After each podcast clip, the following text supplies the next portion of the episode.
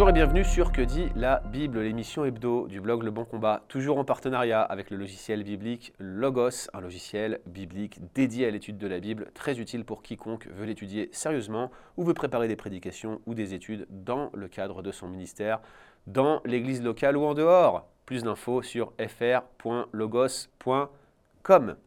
Très heureux de vous retrouver aujourd'hui pour cette nouvelle émission de Que dit la Bible, lors de laquelle je vais enfin répondre à une question que j'évitais, j'esquivais même depuis des mois, des années. Peut-on perdre le salut? Elle revient fréquemment, elle nous est posée par nos auditeurs, et oui, on peut se poser cette question.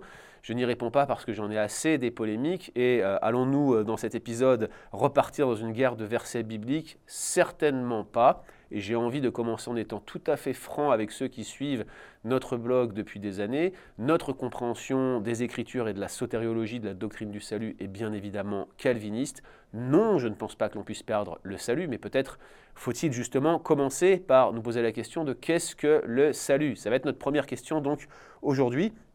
Qu'est-ce que le salut? Eh bien le salut tout d'abord, c'est une grâce de Dieu. Éphésiens chapitre 2 versets 8 et 9, c'est par la grâce que vous êtes sauvés par le moyen de la foi. Cela ne vient pas de vous, dit l'apôtre Paul, c'est un don de Dieu. Donc c'est tout d'abord une grâce, et cette grâce, ça veut dire que c'est Dieu qui l'opère et que rien ne vient de nous. Ce n'est pas un mérite, c'est quelque chose qui est totalement gratuit et gracieux de la part de Dieu. La deuxième chose, c'est que c'est un don. Cela ne vient pas de vous, dit l'apôtre Paul, c'est un cadeau. Et puis on y accède par la foi, mais la foi elle-même est un don, c'est-à-dire que le moyen par lequel on accède au salut serait un don de Dieu. Alors certains, sur la base d'Éphésiens 2, 8, 9, contestent cela, en disant, bah oui, mais le don c'est la grâce, c'est pas la foi qui est un don. Grammaticalement, je pense qu'il est assez clair que c'est la foi qui est donnée en Éphésiens 2, 8, 9, mais même si cela n'était pas le cas, on a d'autres passages, de nombreux passages qui suggèrent que la foi est un don, d'ailleurs que même la repentance est un don. Par exemple, vous avez Philippiens 1, 29, il vous a été fait grâce, dit l'apôtre Paul, par rapport à Christ, non seulement de croire en lui, mais aussi de souffrir pour lui. Donc Paul dit deux choses ici. La souffrance que les Philippiens expérimentent, c'est un don, c'est une grâce. Et la foi que euh, les Philippiens placent en Dieu, placent en Christ, est également un don de la grâce. Donc on a ici un passage très clair qui nous montre que la foi est un don de Dieu. Mais même la repentance en soi est un don de Dieu. Regardez par exemple 2 euh, Timothée 2,25 où euh, Paul parle de l'ancien qui doit reprendre avec douceur les contradicteurs dans l'espoir que Dieu leur donnera, leur greffera même la repentance. Donc ces choses sont un don de Dieu. Ils sont à la fois la condition par laquelle on accède au salut, mais cette condition, elle nous est euh, donnée, offerte par Dieu. L'idée donc, c'est que le salut inclut la totalité de l'œuvre de Dieu, depuis son appel à le suivre jusqu'au moment où il nous rappelle à lui. Par exemple, Paul pouvait dire aux Philippiens que celui qui avait commencé la bonne œuvre du salut chez eux allait l'amener à son achèvement. Et Paul disait d'autre part aux Corinthiens, dont on sait les problèmes qui euh, émaillaient la vie de l'Église, il leur dit, il vous affermira, il vous fera persévérer jusqu'à la fin. Donc voilà ce qu'est le salut. C'est pas simplement une déclaration que tu es sauvé à l'instant T, c'est plutôt la grâce et le don de Dieu de tout ce qui est nécessaire pour que tu sois sauvé en allant jusqu'au bout. C'est pas juste une fois sauvé, toujours sauvé en ayant dit oui à Dieu un jour lors d'une réunion et en s'étant levé ou en ayant levé la main. C'est plutôt Dieu qui te transforme, c'est Dieu qui te régénère, c'est Dieu qui te donne la vie afin que tu puisses aller à lui jusqu'au bout. Une fois que ces choses sont dites, que doit-on penser des passages qui suggèrent que l'on pourrait perdre le salut? Première chose, et là je voudrais être vraiment sympathique envers mes amis calvinistes, mais il serait illusoire de neutraliser ces passages parce qu'ils existent. Cependant, ces passages font toujours partie d'un contexte particulier. Par exemple, si vous regardez les textes qui disent ⁇ Seul celui qui persévérera jusqu'à la fin sera sauvé ⁇ vous l'avez en Matthieu 10, en Matthieu 24, à quoi la fin fait-elle référence exactement? Dans Matthieu 10, je pense qu'on fait référence au retour du Seigneur. Mais dans Matthieu 24, je suis de moins en moins convaincu. Je pense qu'il fait référence à la chute de Jérusalem. Et je vous encourage à écouter euh, l'excellent épisode de Coram Deo que j'ai fait avec Pascal Denot à ce sujet, et puis bien sûr toute la série de prédications que Pascal a fait sur Matthieu 24 dans le cadre de son exposition sur Matthieu. Il m'a absolument convaincu de cela. Mais dans tous les cas, même si euh, ces passages comme cela. Ce sont un exemple parmi d'autres. J'ai pas envie de faire l'inventaire de tous les versets, encore une fois. Même si ces passages s'inscrivent dans un contexte particulier, l'idée est que si l'on ne persévère pas dans la repentance, dans la sanctification et même dans la foi jusqu'à la fin, on ne peut pas être sauvé. Euh, je veux dire, sans la sanctification, dit l'auteur de l'Épître aux Hébreux, nul ne verra le Seigneur. Mais une fois de plus, la Bible affirme que l'auteur de notre sanctification, c'est Dieu lui-même. C'est lui qui produit en nous le vouloir et le faire. C'est lui qui nous perfectionnera jusqu'à la fin. C'est lui euh, qui nous donne tout ce qui est nécessaire pour que nous mettions un pied devant l'autre. En Colossiens 4, Paul dit aux Colossiens, comme vous avez reçu le Christ, c'est-à-dire dans le contexte par la foi, marchez, sanctifiez-vous en lui, c'est-à-dire par la foi. C'est par l'Esprit que vous faites mourir les actions de la chair en Romains 8. C'est par l'Esprit que vous pouvez tuer le péché. Autrement, vous ne pouvez pas le faire.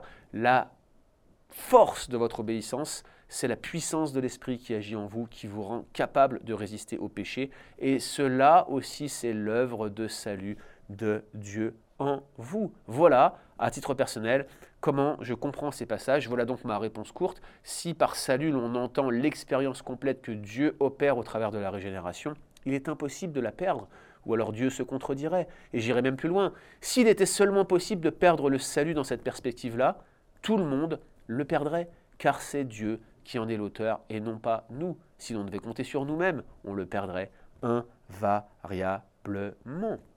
Maintenant, le problème de la perte du salut concerne tout le monde, y compris ceux qui pensent la même chose que moi sur ce sujet-là. Parce qu'il faut le dire, personne ne nie, Bible en main, qu'il y ait une certaine forme d'apostasie.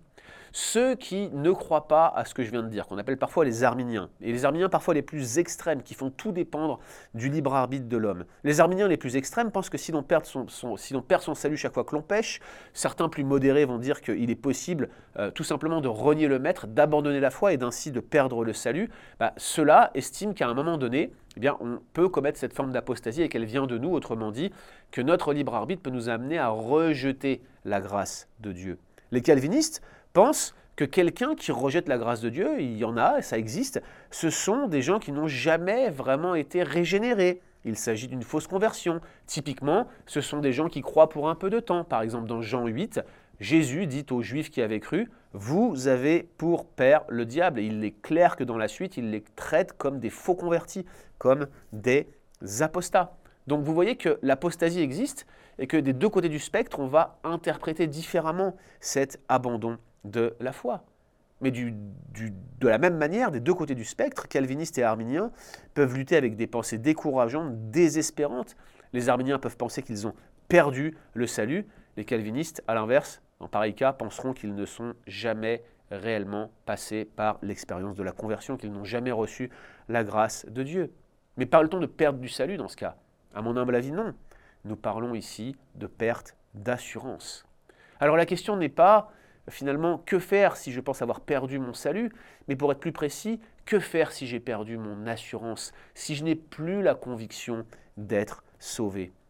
Je crois que la Bible envisage ce cas de figure, particulièrement l'apôtre Jean, lorsqu'il écrit à ses lecteurs dans sa première épître. Regardez ce qu'il dit, versets 19 à 24. Il leur dit, Si notre cœur nous condamne, Dieu est plus grand que notre cœur. Je vous laisserai relire ces versets, versets 19 à 24. Puis un peu plus loin, si notre cœur ne nous condamne pas, nous avons de l'assurance devant Dieu. C'est un texte tout entier qui traite de l'assurance du salut. Que faire si je pense que le péché me ferme la porte du ciel? Que faire si mon cœur me condamne? Bah, Regardez ce que l'apôtre Jean dit, et je vous laisserai encore une fois relire ces versets chez vous. Si notre cœur nous condamne, il dit Aimons en action et en vérité. Pratiquons l'évangile envers les frères et sœurs. Par là, nous rassurerons nos cœurs, dit-il. Et puis il dit Dieu est plus grand que notre cœur et il connaît toutes choses. Autrement dit, ta conscience qui est imparfaite, qui peut être affectée par le péché, Dieu est plus grand que celle-ci et il connaît tous tes péchés. Dieu connaissait tous tes péchés, incluant tes péchés futurs, lorsqu'il a décidé souverainement de t'appeler à lui. Voilà ce que dit l'apôtre Jean. Rassure ton cœur, reviens à lui, pratique l'amour, obéis à ses commandements. Mais que se passe-t-il si notre cœur ne nous condamne pas? C'est-à-dire si nous avons une pleine assurance d'être sauvés? Jean sait très bien que la joie d'une conscience pure est une bonne chose, mais il sait aussi également qu'elle peut être ébranlée comme n'importe quel sentiment ou émotion. Les émotions, les sentiments ont leur saison, et elles peuvent donc varier et passer par un stade divers. Et il conseille donc, dans la suite du texte, de prier, de faire des requêtes au cœur, des requêtes du cœur, de fortifier nos cœurs par les moyens de grâce, de garder ses commandements, d'obéir à Dieu, de chercher ce qui lui est agréable et surtout d'aimer nos prochains de manière concrète en aimant Dieu et en obéissant à ses commandements. Finalement, L'obéissance à la sanctification, la recherche de la volonté de Dieu sont le moyen clé pour garder notre assurance ou pour revenir à un stade d'assurance dans notre cœur. Alors en conclusion, pourquoi nous sanctifions-nous? Pourquoi obéissons-nous? Frères et sœurs, si vous aviez le moindre doute là-dessus, vous n'apportez rien à Dieu par votre obéissance. Dieu n'en a pas besoin, Dieu n'a pas besoin de vous, Dieu n'a même pas besoin de vous sauver pour être parfaitement heureux, il a tout en lui-même qui le rend au complet, il exerce un amour parfait entre les trois personnes de la Trinité, vous n'avez rien à faire dans l'équation. Votre salut, votre union avec Christ n'est que pure grâce. L'invitation à Dieu à le rejoindre dans la perspective de son bonheur éternel pour expérimenter la jouissance parfaite de la joie absolue du bonheur tel que aucune expérience terrestre ne peut euh, en témoigner. Toutes ces choses-là ne sont que pure grâce. Il n'y a rien qui provienne de vos mérites.